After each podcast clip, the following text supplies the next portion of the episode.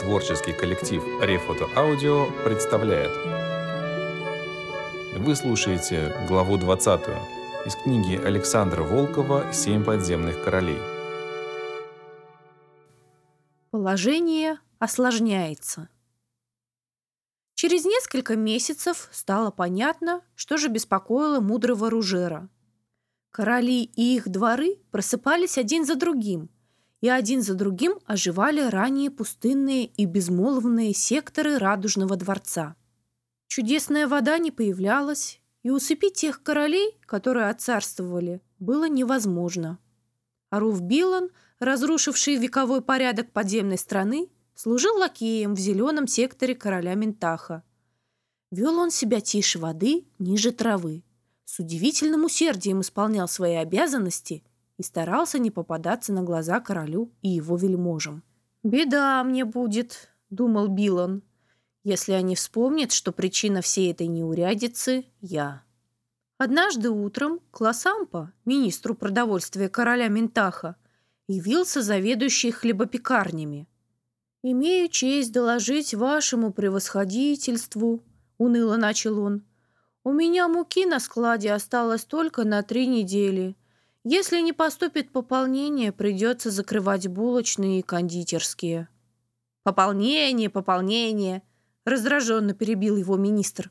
«Откуда оно может поступить?» «Я думал», — пробормотал чиновник, «что надо бы раньше срока провести торговый день». «Вы с ума сошли!» — заорал министр. «Какой торговый день? Вы забыли, что мы уже променяли все, что могли, а новых товаров не успели заготовить?» «Так какие же будут инструкции, ваше превосходительство?» «Убирайтесь вон!» Едва озадаченный чиновник удалился, как вошел смотритель складов, где хранились молочные продукты. «Ваше превосходительство!» — заговорил он с растерянным видом. «У меня в амбарах масла и сыра хватит не больше, чем на две недели». «А что я могу сделать?» «Но, быть может, ваше распоряжение Забормотал испуганный смотритель. «Вот мои распоряжения. Кондитерам в масле отказывать, солдатским кошеварам масло не давать, шпионов совсем снять с продовольствия». «Но они же умрут с голода. Кто будет следить за недовольными? А их становится все больше и больше». «Вот задача. Ладно, шпионов переведите на половинный паёк, лишь бы таскали ноги. Поняли?» «Понял, ваше превосходительство», ответил смотритель, пятясь к двери. С ним столкнулся королевский виночерпий. Министр, взглянув на его растерянное лицо, упал в обморок. «И вы?» – тихо спросил смотритель молочных продуктов. «Да», – тихо ответил виночерпий. «Вина осталась всего на неделю». Они принялись приводить Лосампа в чувство. Очнувшись, тот поспешил к министрам других королей. Оказалось, что с продовольствием везде такое же катастрофическое положение. Решено было собрать большой совет. Но этого не случалось в течение столетий, и все забыли, как это делается. Пришлось обратиться к старым летописям. Председательствовал царствовавший в том месяце король Барбеда. Он предоставил слово хранителю времени Ружера.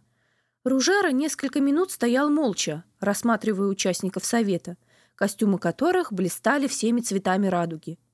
Лицо его было угрюмо. Наконец он начал. «Ваше Величество, господа министры придворные, вам известно, какое трудное положение создалось у нас в стране, когда перестала появляться усыпительная вода. С сожалением должен доложить высокому собранию, что раскопки наших мастеров не дали никакого результата. Священный источник иссяк навсегда». Оратор приостановился перевести дух. Король Барбеда молвил. «Вы говорите о вещах, которые всем известны. Лучше сообщите что-нибудь новое». Ружера продолжал свою речь. «Наше горе в том, что у нас слишком много едоков и совершенно не хватает работников. В старых летописях я читал, что так было до дня первого усыпления. Тогда народ тоже не мог прокормить королей и их дворы. Усыпительная вода спасла положение, уменьшив число нахлебников в семь раз. «Что же вы предлагаете? Убивать всех лишних?» насмешливо вскрикнул министр Кориенте. «Зачем убивать?» — спокойно возразил хранитель времени. «Они могут сами прокормить себя. У каждого из семи королей имеется свой штат министров, советников и придворных, насчитывающий не менее пяти десятков людей. Они помогают своему правителю править государством только в течение одного месяца из семи, а остальные шесть месяцев ведут праздный образ жизни. А почему бы не существовать одному штату, который переходил бы от короля к королю при смене государей? У нас освободилось бы сразу 300 пар рабочих рук, так необходимых нам в полях и на заводах.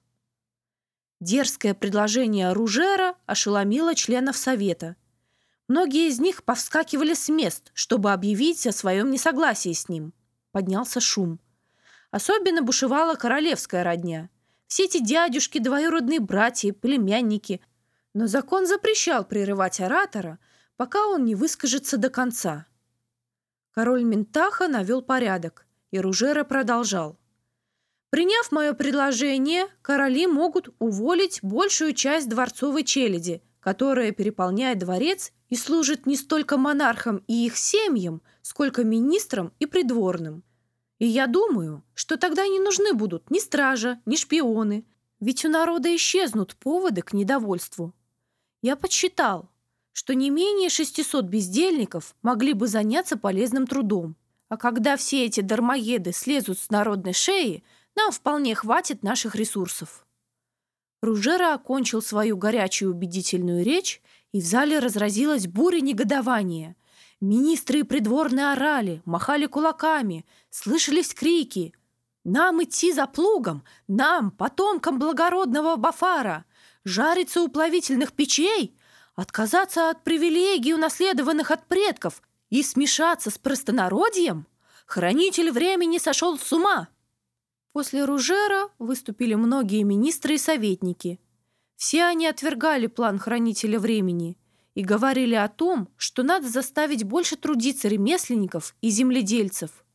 Если рабочие станут прилагать больше усилий, они произведут больше товаров, тогда можно выменить больше продовольствия у верхних жителей. А стражу и шпионов распускать нельзя, только они и держат народ в подчинении. Выступление последнего оратора было прервано неожиданным событием.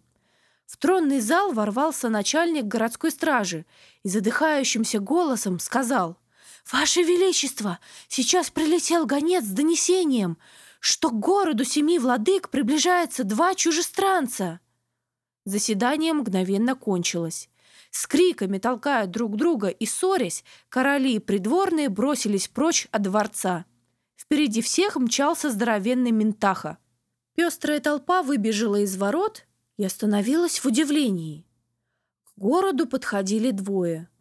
Высокий темноголовый мальчик и девочка, прижимавшая к груди невиданного лохматого зверька. Книгу «Семь подземных королей» Для вас читала Ангелина Литвиненко. На этом на сегодня все.